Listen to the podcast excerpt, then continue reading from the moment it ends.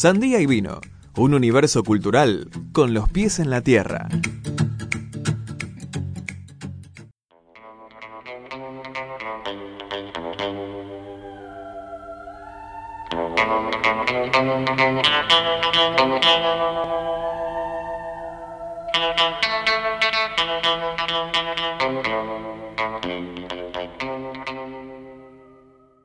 Seguimos entonces acá en los estudios virtuales de Radio Asamblea, que son los estudios de nuestras casas en realidad, y hoy tenemos una sorpresa especial porque también cruzamos un poquito el charco, pero ahora ya más adelante lo vamos a develar. Recién acabamos de escuchar Los Eucaliptus, que es una canción del recientísimo disco Mudar de la banda uruguaya ET y los Problems.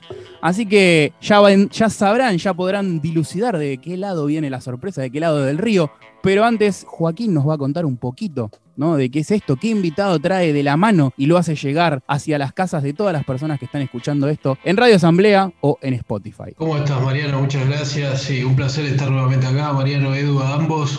Eh, vamos a hablar un poquito de música en esta etapa que hemos denominado como el post-punk de post-cuarentena. Estamos nosotros, así que bueno, iniciando una nueva etapa que esperemos que el 2021 nos traiga mucho amor y vacunas y también música, ¿por qué no? Y para hablar, como decías un poquito vos recién, para cruzar el charco, vamos a hablar ahora con Ernesto Tavares, que es músico, es guitarra y voz de ET y los Problems, banda que está presentando su nuevo disco EP, ahora nos va a contar un poquito de él que se llama Mudar, con algunas reversiones de viejas canciones. Ernesto, ¿te tenemos ahí? Estoy acá, ¿cómo están? ¿Cómo estás, Ernesto? Un gusto. Bueno, en este momento me acaba de llegar la noticia de que el show del viernes queda cancelado.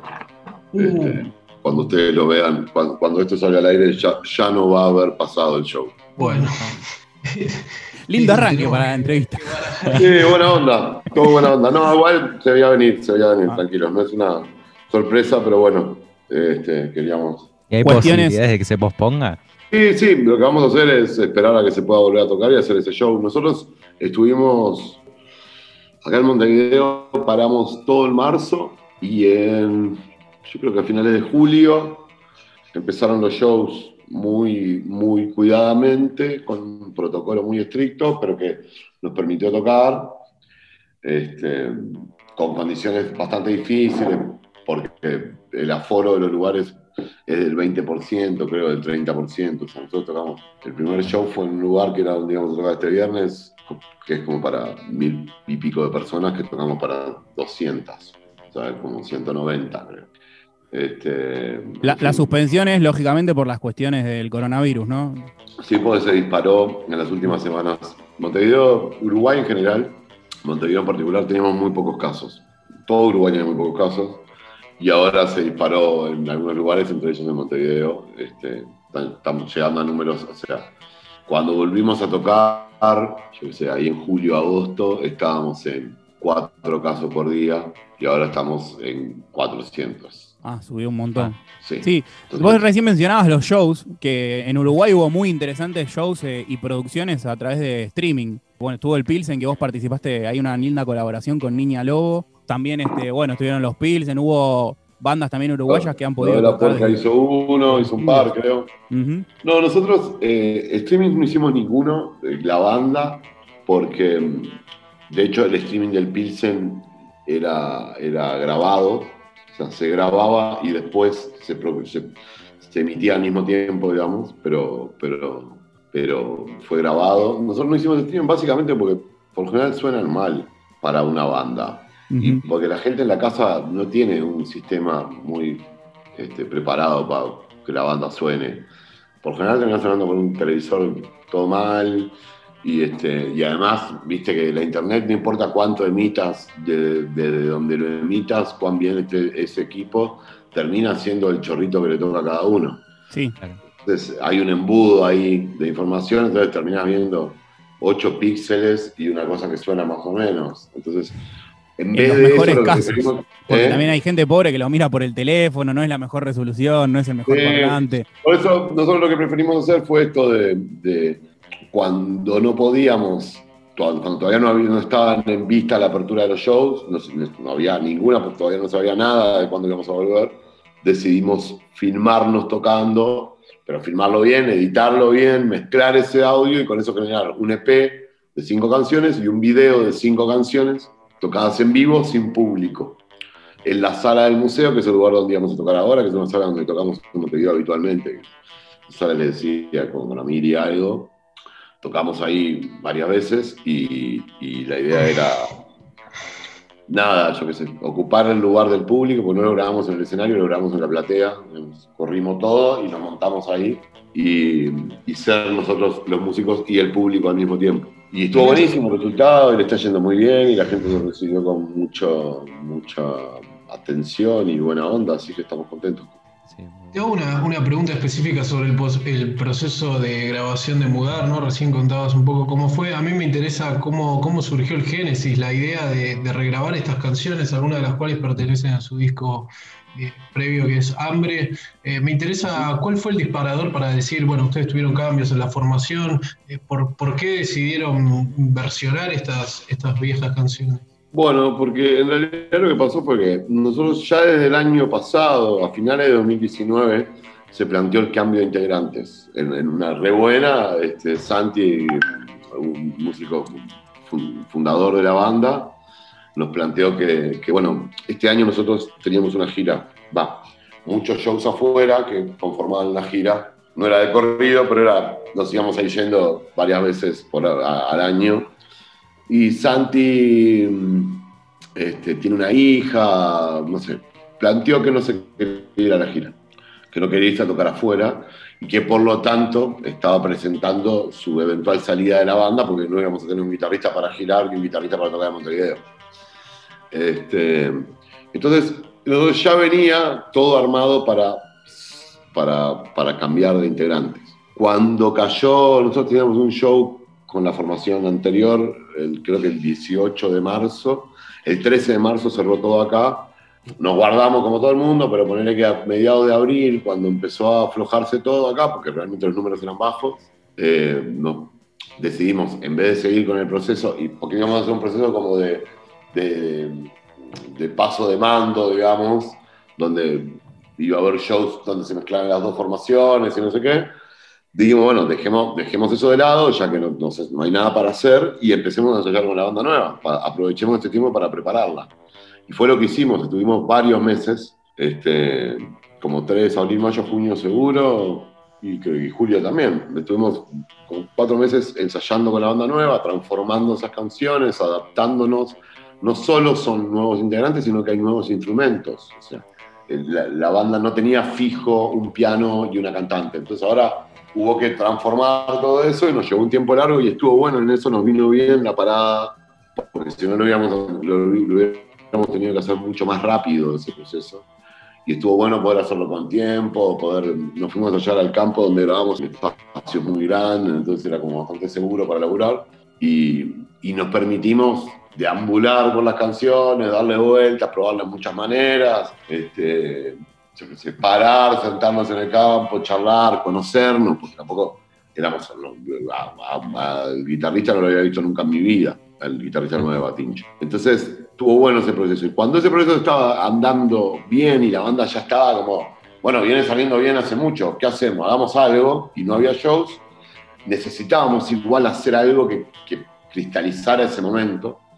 Y lo que se nos ocurrió fue filmarnos y grabarlo como una forma de tener una meta que no sea solo ir a ensayar, porque ya estábamos, este, no aburridos, pero necesitábamos algo, un estímulo más que los ensayos. Entonces ahí decidimos grabar y, le hizo muy bien a la banda grabar, o sea, se, terminó de montar todo, viste que vos ir laburando ensayando y probando canciones y no sé qué, le pones una fecha y todo empieza a, como cerrar para llegar a esa fecha y nos, vino muy bien eso. E inmediatamente que terminamos de grabar eso, ya se nos abrió la posibilidad de tocar y tocamos bastante. Ahí hicimos dos fechas juntas en este formato, en esto de 200 personas en un lugar de 800, de 1000. Tocamos para 200 ahí, después hicimos dos shows así, después hicimos cuatro shows en la trastienda de Montevideo, también para 200 personas más o menos. Este, y ahora teníamos este viernes que ya no va a ser, y ahora al parecer volvemos como a fase cero y a guardarnos y, los shows no se sabe cómo van a continuar, porque además de que de que los protocolos nuevos, ah, por, ejemplo, el protocolo inicial con el que se podía tocar, solo podía haber cuatro personas en el escenario. Nosotros ahora somos cinco. Entonces ya no podríamos tocar con este nuevo protocolo, con este viejo protocolo, digamos. y, y, además se vuelve más inviable porque podés vender menos tickets y ya con el 30% del aforo es muy difícil financiar un show. O sea, nosotros tuvimos que hacer cuatro otras tiendas para más o menos poder hacer que ande se vuelve, se, vuelve muy difícil. Y además de eso, como realmente los casos están creciendo, hace un mes estábamos en 50 casos y hoy estamos en 400, o sea, creció muy rápido. Entonces, también la gente no está comprando entradas. Nuestro show está vendido, pero en general la gente no está yendo a los shows, porque, o sea, dejó de comprar entradas en las últimas dos semanas. Nosotros pasamos a vender 20, 30 por día a vender 3, 4 por día. O sea, el, ambiente no está para salir a... cuando hicieron las trastiendas y demás, con el aforo reducido a 200 y, demás, ahí, lleno total, ahí digamos. 40 casos, ponele. pero ahí era lleno, ahí vendieron los 200. Sí, hicimos, hicimos cuatro.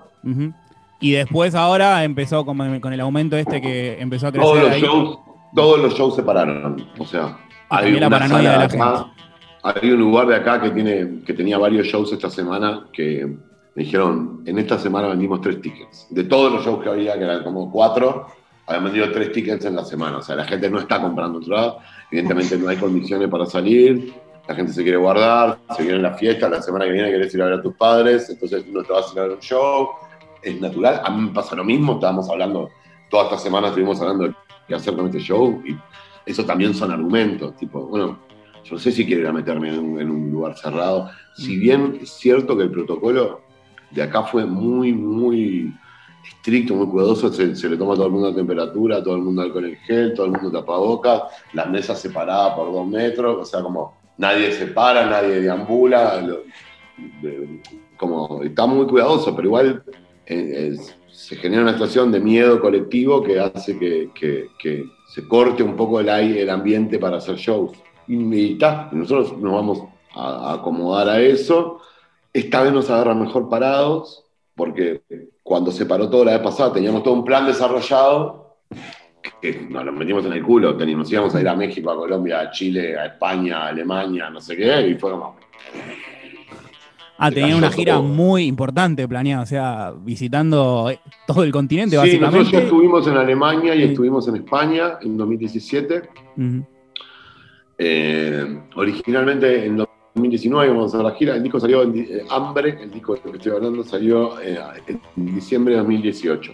2019 íbamos a girar, pero por algunas cuestiones de las cosas que teníamos para hacer acá, no nos daban los tiempos y preferimos hacerla en 2020, como prepararla durante 2019 y en 2020 hacer el tour, y eso obviamente no existe. Entonces, todo eso nos dejó medio en bolas. Ahora tenemos la posibilidad mucho más, digamos, nos agarra mejor parados en el sentido de que no tenemos nada grande planeado, o sea, no hay nada, no tenemos shows que se nos caigan, no tenemos nada, es como fuimos show por show, desde que volvimos, vamos por vamos a paso, nosotros siempre laburamos con una agenda de seis meses para adelante, a partir, a partir de la vuelta empezamos a laburar como mes a mes, viendo cómo cada número, cómo iban creciendo o bajando los números, o sea, moviéndonos en esos términos, como con muy poca, muy poca proyección a largo plazo, entonces estuvo bueno. Este, no sé, está, obviamente no está bueno, pero a nosotros nos agarran un momento mejor parado porque no se nos cae todo. Va, nos hace ese show, era el último que teníamos marcado. Este, y ahora, y al mismo tiempo yo en este lugar en el que estoy, lo que ven es un, estudio que me armé, un estudio, una habitación con unas guitarras y unos micrófonos que me armé cerca de mi casa para, para venir a componer el próximo disco. Entonces, eh, a partir de hoy me pongo a elaborar el disco porque ya no tengo ensayos con los pros, entonces voy a tomar el tiempo que uso para ensayar con la banda para venir acá a lograr canciones nuevas. O que, disculpa, me agarra con un plan sencillo y, que, no involucra a mucha gente, que es fácil de realizar. Sé que no está bueno, ¿no? Lo que voy a decir, pero quizás este, el año de un parate de pandemia para ustedes ha sido positivo, ¿no? En el sentido de que ha podido parar la pelota realmente nos permitió preparar bien a la banda y ahora que nos paramos, salimos, tocamos con esa banda, la banda quedó armada, quedó, está sólida, hay buen humor, hay como ya nos probamos, ya la gente nos vio, ya está todo bien y ahora nos vamos a dedicar a hacer un disco. Eh, probablemente tengo todo el verano para hacerlo, porque por lo que estamos hablando, no sé cuándo vamos a volver a tocar. En base a esto que hablábamos, ¿no? Este, noto como que este P mudar eh, fue necesario, entonces, como un periodo de transición entre la antigua formación y, la nueva, tal vez, como para, para, probar, ponerse al día, un poco como comentaba Mariano recién, ¿no? Antes de, de salir a la cancha con nuevas canciones y de un año que esperemos todos que sea un poco más normal que este para, para todos y todas, ¿no? Por lo menos esperemos terminarlo más parecido a, la vida como la conocíamos, ¿no? Sí. yo creo que el, cambio de fecha no nos va a alterar, no va a cambiar nada, vamos a estar por lo menos acá. Acá va a seguir subiendo durante el, el verano, no sé, no parece haber ningún inicio de que se vaya a parar ahora, pero este, esperamos, no sé, acá en Uruguay se habla como de la segunda mitad del año, empezar como a retomar las cosas ya más normalmente y, tener un en 2022 hacer un... Yo tengo un plan que es en 2022 tengo que hacer un show que se vuelva un asado con pileta y que después se vuelva una orgía. Todo en la misma noche tiene que ser. Una gran bacanal. una gran bacanal que empieza con un show y vaya a saber cómo termina. O sea, apuren la vacuna. Sí, sí. 600 personas alrededor de una pileta comiendo choripán y escuchando los problemas. Bueno, acá tenés tres amigos en, Buenos Aires, estamos. Venga, venga, venga, venga. Acordate. Venga, 2022.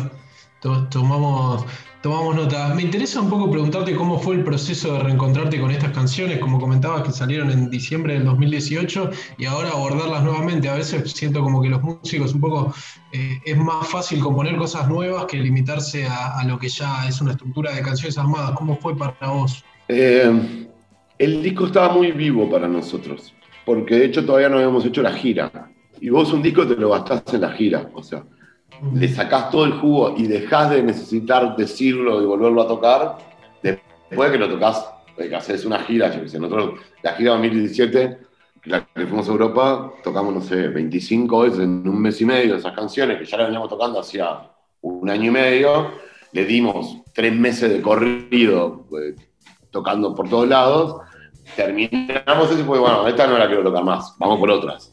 A Hambre no le pasó eso. Hambre salió en 2018, el 6 de diciembre. Lo tocamos un par de veces ahí, en diciembre, una vez, que una, una fecha doble. Después volvimos a presentar, volvimos y hicimos la presentación oficial en abril. Después tocamos un poco más y teníamos un festival grande, entonces no podíamos tocar en Montevideo, hicimos alguna fechita. Poner que en, en total, Hambre lo tocamos en 2019, no sé, 10 shows debemos haber hecho. Hicimos pocos porque nos comimos dos meses esperando para este festival, que al final se cayó. Este, entonces, nos quedamos con muchas ganas de tocarlo. El 2020 era el año para gastar hambre, para salir a tocarlo hasta aburrirnos de él. Entonces, cuando pasó todo esto, fue, bueno, yo no tengo todavía ganas de, de, tocar canciones nuevas cuando hay canciones que tocamos ocho veces. O sea, la laburamos tres años, la vamos a tocar ocho veces, no me voy a poner a hacer otra. Porque, por una necesidad de, de que yo no las había abandonado todavía. Entonces, no fue nada difícil porque además los integrantes nuevos, como era lo que estábamos más tocando, lo que dijimos fue, escuchen, apréndanse hambre y después vamos sumando canciones.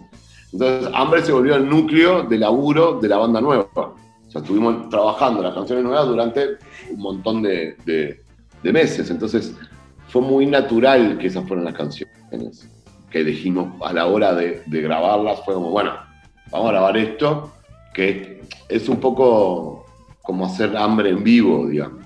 Y esperemos, yo la verdad que ahora me voy a poner a escribir un disco, pero me gustaría el año que viene poder tocarlo un poco más, porque son canciones que funcionan muy bien en vivo y obviamente no las perdés, pero después que haces un disco nuevo querés salir a tocar este. Y estas canciones todavía merecen un espacio de, nada, más, que, más de lo que merezcan, ¿eh? yo tengo ganas de tocarlas todavía, no me aburrió ninguna, nada. O sea, tengo ganas de, seguir tocándolas. Mientras voy a hacer un disco con tranquilidad, voy a empezar a trabajar en verano solo, voy, sumando a los compañeros y después este, saldrá otro disco, no sé, a finales del año que viene, a principios del 2022, cuando ya hayamos tocado hambre, capaz que este tiempo nos permite poder trabajar con bastante tiempo el, próximo disco, mientras vamos tocando hambre, no, tener que parar todo, no sé. Ya vamos a ver. Lo que sí es que Hambre es un disco que está muy vivo para nosotros. Y de hecho, es un disco que cuando lo tocamos a la vuelta de la pandemia, cobró todo un nuevo sentido lo que es el disco Ese disco habla de.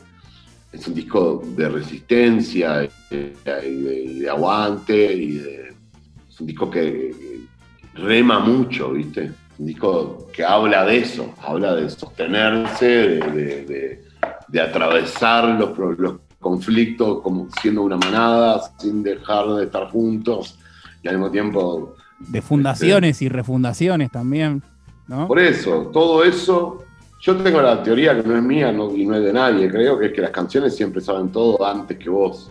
Entonces, de alguna manera, este, el disco refiere a eso. Yo qué sé, la canción Máquina del Tiempo, que es de hambre, que es el corte que usamos para mudar, es una canción completamente para hoy. Este, nada, me parece que, es un disco que merece seguir siendo tocado, seguir siendo tocado y, que nada, las, personas que nos van a ver también lo quieren escuchar todavía, no lo tocamos otra vez, no sé, hay muchos, hay muchos lugares, en, Argentina lo, tocamos tres veces, cuando le íbamos a tocar 20, o sea, todavía nos quedan shows, esperemos en 2021, por lo menos en la segunda mitad, poder meter no sé si toda, pero parte de la gira que teníamos planteada, porque una cosa que está pasando es que hay que ver qué queda después de la pandemia. ¿Qué queda? Me refiero a cuántos productores locales quedaron en pie, cuántos se fundieron, cuántos se dedicaron a otra cosa, cuántos no están en condiciones de llevar una banda del tamaño de los Problems y tienen que llevar bandas más grandes solo y no pueden arriesgar a desarrollar un artista en otro lugar. O sea, hay todo un conjunto de situaciones que se tienen que dar para hacer una gira, que se encontrar alguien del lugar, que te quiera llevar, que, te, se la juegue y vos jugártela e ir y desarrollarte y hacer notas. Son un montón de. Son un montón de situaciones que van a refundar un poco la forma de ver conciertos en vivo. Acá en la Argentina nos pasó que después de la tragedia de Cromañón del año 2004, eh, realmente cambiaron mucho los conceptos de shows, de bandas en vivo, de festivales cambió mucho la vida eh, en, esos términos. Bueno, yo creo que esto va a ser como una cosa así, se va a reescribir cómo se hace esto. O sea, yo espero que podamos, por lo menos en 2022, tener shows como los que conocimos. como los que conocimos me refiero a uno al lado del otro, todo el mundo sudando y, con la goti, lleno de todo lleno de gotículas. Este, lo que extraña. Espero que tengamos esto. Espero que tengamos eso porque es necesario, porque, porque es una forma de ver música que está buenísima y que, que no está bueno perderla. Es cierto que ahora no podemos, que no se va a hacer así por mucho tiempo y que ahora va a haber que, nada, esperar a ver cómo, cómo, llevamos adelante esto y cómo, qué queda en pie. Entonces, respecto a lo de la gira me pasa eso, es como, tenemos que esperar a que todo termine y volver a llamar por teléfono a ver quién quedó vivo, ¿viste? Incluso en algunos casos, capaz que literalmente. Sí, claro. Una de las cosas que, también trajo la pandemia, ¿no? Eh, fue, fue la, irrupción de nuevos formatos, ¿no? El otro día hablaba, hablaba con un productor de la trastienda que, bueno, ellos estuvieron haciendo mucho. En Argentina. Sí, de la Argentina, de Buenos Aires, y él me contaba que estuvieron haciendo muchos shows a través de streaming y a raíz de, la comparación con otros formatos, de repente, ¿no? También el autoshow, como un autocine donde hacen los shows. Él me decía, para mí eso va a quedar un poco en la nada, mientras que el streaming se va a mantener porque en algún punto te da la comodidad o por la lejanía geográfica de poder ver un concierto de tu casa, si por ahí ya estás grande, no tenés ganas. Este, yo creo que estoy de acuerdo. Yo eso creo que sí. El streaming, yo que además, yo pienso que eso va a terminar de cuajar con el 5G. Cuando vos puedas tener una transmisión HD posta, o sea, cuando puedas ver 4K en tiempo real, las cosas cambian. Mm. Y yo te puedo mandar un sonido guapo, lenta, sin comprimir, sin que se haga mierda, y que la imagen también llegue en altísima calidad, y vos tengas una pantalla 4K en tu casa conectada a un 5G, en 5 años probablemente todos los, puedas asistir a todos los conciertos del mundo. Lo que no quiere decir que cuando toquen a la vuelta de tu casa no vas a ir. No, por lo menos no. Porque, ver música en vivo no es solo escuchar las canciones. Es el La música en vivo es, participar de una ceremonia antiquísima que empezó con gente cantando alrededor de un fuego y termina con gente cantando alrededor de un montón de luces, pero el sentido es el mismo. Y eso no va a cambiar mientras la gente tenga carne. Yo qué sé, en 4.000 años lograste descargar la mente de los humanos en una compu y desaparece el cuerpo y solo sos una entidad en una nube. Bueno, capaz que ahí no precisas más ir a show porque no hay más cuerpo. Mientras haya cuerpo, ir a un show, sentir cómo el bombo te pega en el pecho, sentir el calor de los demás, sentir la voz de los demás cantando al lado tuyo y de golpe ser un show de los pros, no sé, 800 personas cantando un estribillo, te ponen una cosa que no es el streaming. No es salamín y papitas en tu casa, no es lo mismo. Pero ni en pedo, ¿no? Es una experiencia removedora que te cambia la vida. Que además Fue la primera vez que fui a ver, no sé, a Fito Páez a los 10 años, cuando vino con el show del amor después del amor, me cambió la vida estar en un estadio lleno de gente viendo eso. Y me parece que eso va a seguir pasando. El streaming se vuelve una cosa, me parece que va a existir, que va a seguir. Auto show me parece una. Está bien que lo hagas porque si no puedes tocar, andá y tocar como sea. Pero ah, ver un show arriba de un auto es como, prefiero prendamos todo fuego.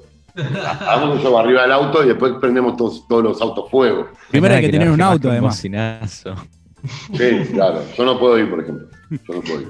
Tengo que pedirle a un amigo que me lleve. ¿Se puede ir en taxi? O a un Uber, claro, un taxi, un Uber. Claro, caes en taxi al show y tenés que conseguir un taxista que le guste la banda y van a media. Claro. Y le pedís que pegue bocinazo. Claro. No, además me imagino qué lindo cambiar de aplauso por bocinazo como músico debe ser te, te replanteas todo. no, no, Yo estoy ahí, me aplauden con bocinazos y me quiero ir. Yo creo que el streaming va, va, a ser, va, a venir eso, a complementar un poco por estas cuestiones tipo lejanía geográfica y eso de gente que por ahí no puede ir a ver a su banda, más en un país tan centralizado, por ejemplo el caso de Argentina, no es en Uruguay, donde la mayoría de cosas pasan por la capital y después este, en el resto de las provincias hay que esperar mucho para ver este, a, un, artista de elite y demás. Me parece que en ese sentido va a estar bueno, pero me parece que no estamos en las condiciones tecnológicas todavía de que esté bueno. Mm. Me parece que eso es el 5G la mm. internet lleva a, la, calidades que todavía no estamos manejando. Pero lo, positivo, digo, perdón, ¿eh? lo positivo que está bueno también, quizás que para que se quede, ¿no? Esto que hicieron ustedes con Mudar es muy interesante y la verdad que no estaba tan explotado de un tiempo, digamos, a esta parte. Ustedes prepararon el disco, le dieron la estética con las cuerdas atravesando el escenario, como la portada del disco. Está bien pensado, bien craneado a nivel estético. Se grabó en, en la platea, como bien vos dijiste, y se publicó en las redes y la gente lo puede ver, lo puede consumir. Realmente este tipo de concierto intimista eh, en diferido, por así decirlo, está muy interesante, está muy bueno también. Sí, a nosotros, a mí me pasó mucho eso, como eso que decía, no quería hacer un streaming mal, prefería que hiciéramos algo, porque además era el primer, yo creo que si la formación vieja hubiera seguido andando, capaz que hacíamos un streaming porque las personas que lo vieran iban a tener la memoria emotiva de vernos en vivo mm. y podían complementar lo que estaba faltando con lo que tenían. Ahora, la banda nueva no, podía ser presentada como 140 píxeles, tenía que ser algo mucho más poderoso, porque estábamos presentando banda nueva y teníamos un montón de cosas en juego. Entonces, había que buscar una manera de que eso se volviera algo valioso. Entonces preferimos hacer algo que pertenezca a nuestra discografía, que es el primer material filmado por la banda fuera de los dos videoclips que teníamos. O sea, como es la, el, después tenemos una cosa de, unas grabaciones acá que decían que se llama Pardelion. Sí, de, eso te iba a decir. Lo que yo recuerdo por acá, por la zona, digamos, Latinoamérica, lo que mejor se ha hecho eh, fue Pardelion, lo ha hecho con ustedes, lo ha hecho con eh, El Matón Policía, con un montón de, de, grupos que realmente pusieron buenas cámaras, lindos escenarios. Claro. Este es que eh, eh, ellos fueron muy, muy. Esto además, el nuestro lo hicimos creo que en 2015, 2016, o sea, lo hicimos mucho antes de esto. Y esa era una, cosa que nos parecía reválida. Como, bueno, hagamos una cosa bien, grabémoslo como se grabó. Este disco fue grabado con mejores, con un sistema mejor que el que, como se grabó Hambre. Porque como era un solo día, como el, el rodaje, digamos, la grabación se hacía un solo día, un solo día podíamos pagar los mejores equipos. cuando grabamos el disco, grabamos durante 30 días. Entonces, no podíamos pagar 30 días de alquiler de los mejores equipos. Ahora le pusimos todo en un día y, tiene mejores fierros el disco. O sea, es, una, es un material, de, yo creo que lo mejor que hemos hecho como técnicamente es, el mejor disco grabado, el mejor que suena mejor. Bueno, Ernesto, la verdad yo estoy satisfecho. No sé si alguno de los chicos tiene, le quedó alguna preguntita en el tintero. Ah, no, no. Todo excelente. Te, agradecemos nada el contacto. Te iba a preguntar qué viene a futuro, pero la verdad que nadie sabe mucho, ni, en su vida, ni, en el camino de la banda, me imagino. Bueno, en, este caso es. Ahora viene ponerse a laburar en un disco. Mm. Ponerme a escribir yo un disco acá en esta habitación que ven. Este, eso mismo. Después de eso veremos todo lo demás. Ahora lo que viene es eso. y esperemos lo antes posible poder volver a tocar y poder volver, volver a tocar. Los esperaremos entonces también prontamente de este lado del charco. Esperamos poder ir a, verlos donde sea que Por favor. toquen esta nueva Hay una cosa muy curiosa que no, si querés no porque no funciona para el, para el, para el podcast, pero sí para el video, que es que en ese movimiento no, pero un poco antes parecía que la remera de Ugis, y me pareció muy bueno que existiera una remera de Ugis. en realidad es de Mostrale, mostrale. Por eso, ahora, después en algún momento te moviste, pero al principio cuando la miré, cuando queda cortada, mira, bajá, tiene la, viste, el mismo logo casi. Que me tiene una remera, y veía la y dije, tiene una remera de Ugis, qué genio.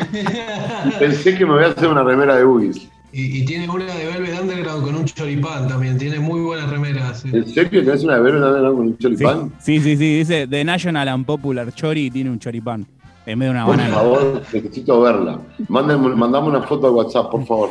y esta dice, no sé, la bajada dice, famosa banda de Manchester, no a Blur, sí a los Beatles. Es el, lema de, emulando el lema de, de Uis. Una remera grietera. Estoy muy a favor de una remera de Uis. Pará, porque no sé cuál es el lema de Udi. El lema de Udi es eh, sí a la pizza, no a la droga, famosa pizzería de Buenos Aires. Entonces, ah, famosa banda de. No ta, ta, ta, ta. Pero entonces la remera busca eso de Udi. Yo Exactamente. yo, ta, ta, ta. Yo no la, ahora no la había visto bien. Es la remera de Udi. Es el, su tributo. ¿Y las haces vos? ¿Las pedís, te las mandás a hacer? Eh, no, me la. Hay una, un lugar, no le quiero hacer un chivo, pero hay un lugar acá que se llama Falopalusa y hacen todo este tipo de cosas. Son todas eh, las la idea es de ellos, digamos. Claro, la idea es de ellos. hay tiene una muy linda remera también que. ¿Sabés quién es Samid? ¿Ubicás a Samid? Sí, claro. Que se peleó con Mauro Viale. Bueno, esa tapa emula la tapa del primer disco de Nirvana, Bleach, ¿viste? Sí. En blanco y negro. Bueno, la imagen distorsionada que está en el medio es Samid pegándole la piña a Mauro Viale. Qué hermoso. cómo se llama el disco? ¿Qué dice? Porque eh, no me acuerdo ahora, pero esta es la imagen, vos lo ves y es exactamente, parece el disco de Nirvana, Bleach, pero con esa imagen. ¿Cómo se llama? Está en Instagram, lo voy a buscar. Falopalusa se llama. Falopalusa, a ver. Ah, como Lola Palusa. Claro. Están en todo, lo... Sí, señor, acá están. Yo no tengo nada que ver, porque parece que le estoy haciendo el chivo y. Vamos, vamos por el cambio. Ah, quiero la. Si no fuera porque Basi no me gusta tanto, eh, me la compraba. Te lleva tu Ugis. hay, muy buenas, boludo. Estoy viendo algunas muy buenas. Les puedes pedir una para vos personalizada de Ugis. Acá está. No, no, el de Nirvana es la foto de Nirvana Bleach. No, no, no tiene. Está.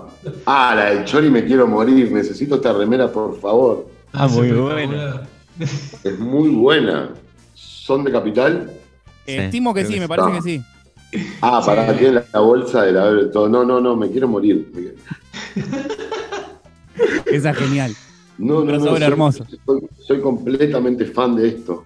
Bueno, puede ser que hagan las próximas remeras entonces de Taylor's Problems. Por favor, por favor. Mirá, tienen una. Esta es muy buena.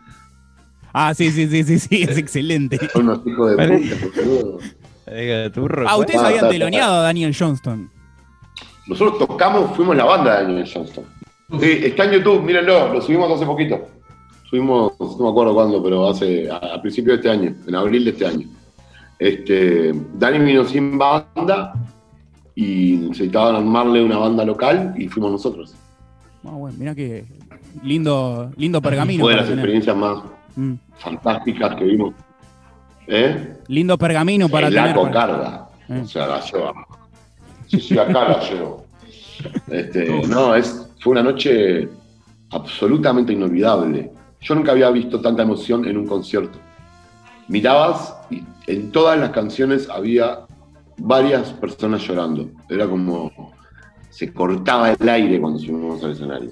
Había una tensión porque además Dani había suspendido la avenida primero, estaba, había estado mal, no se sabía cómo venía, parece que uno de los shows que no sabía no estuvo bueno, era como, todo venía así, y nosotros veníamos muy ensayados, habíamos ensayado cuatro meses las canciones de Daniel, estábamos hechos sin fuego, y, estábamos preparados para, para, que fallara y acomodarnos todo el tiempo.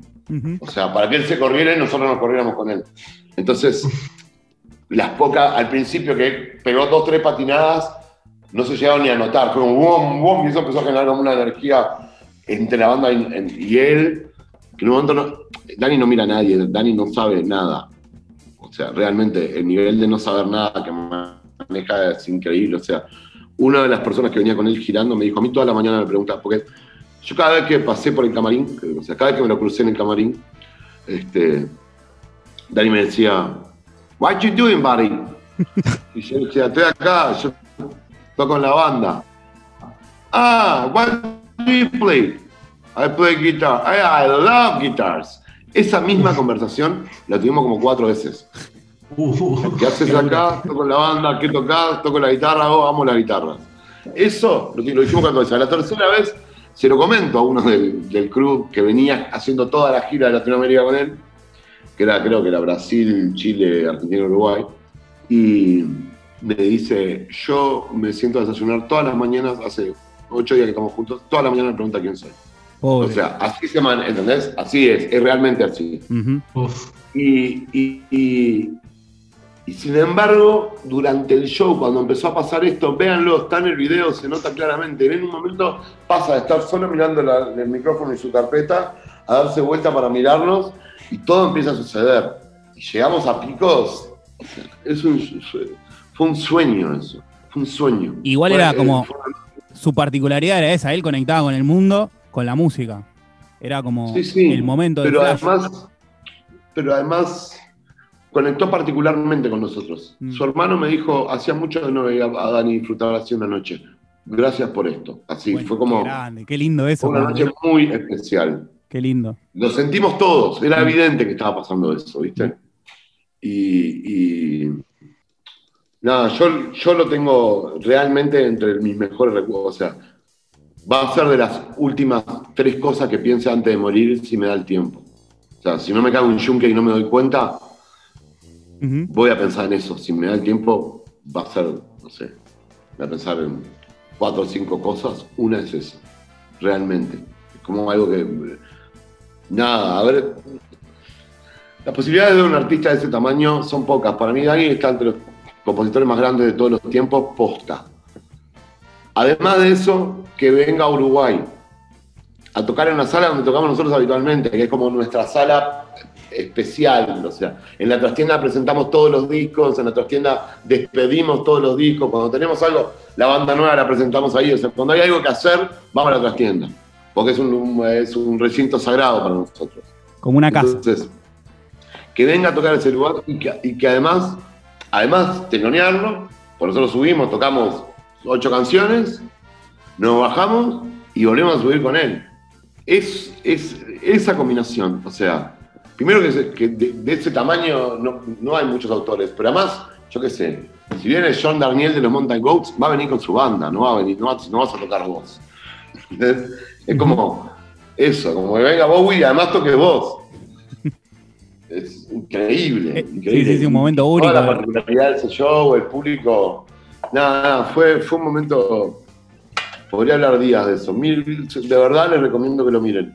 de corazón, porque no tiene nada que ver con que lo hayamos hecho nosotros, porque ver a Dani en ese estado de gracia, o sea, realmente como si viera. O sea, nada. Fue, fue como, como como Jordan en la final del 97, ¿viste? Era como una cosa, un estado de gracia, realmente. En un momento le salían todas, ¿viste? Todas le salían, todas, todas, todas, todas. se, daba vuelta, tiraba de cualquier lado y entraba. Dani estaba así. Bueno, vamos a ir presurosos entonces a, a ver lo que cerramos la entrevista. Y los Problems, Daniel Johnston, lo encuentran así. Está en nuestro canal de YouTube. Bueno, vamos cerrando si les parece. Gracias por la invitación, de verdad. No, por favor, la verdad. Lo, lo, hemos pasado excelente. Muchísimas gracias. Ojalá nos veamos cuando, se, cuando nos podamos ver, nos veamos. Dale. El show en la pileta. Con remeras. Te llevamos una remera de regalo. A la bacanal, nuestro aporte. Una cada, son una cada uno, tres remeras. La de Valentina Ancina, la de Story y una tercera que me sorprenda. A elección. Bueno, entonces despedimos a, a, Ernesto Tavares de ET y los Problems y bueno, a disfrutar de este nuevo EP Mudar y a ver qué nos depara el año que viene. Nosotros nos despedimos y en breve continuamos con más Sandía y Vino.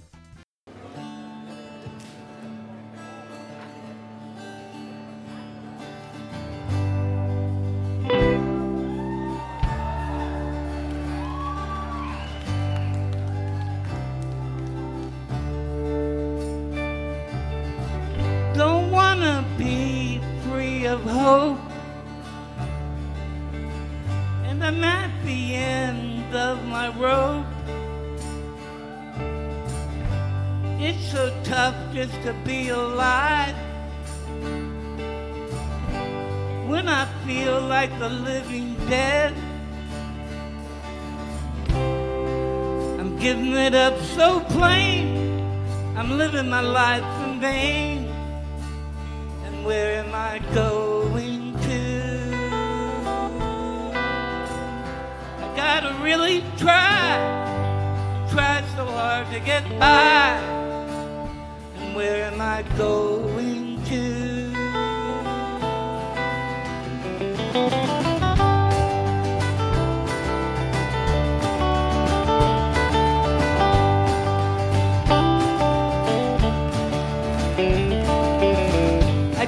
Where is up or down, and there ain't any love left around. Everybody wearing a crown, waiting for Santa to come to town. You're giving it up so plain, you're living your life in vain. And where you going gotta really try, try so hard to get by.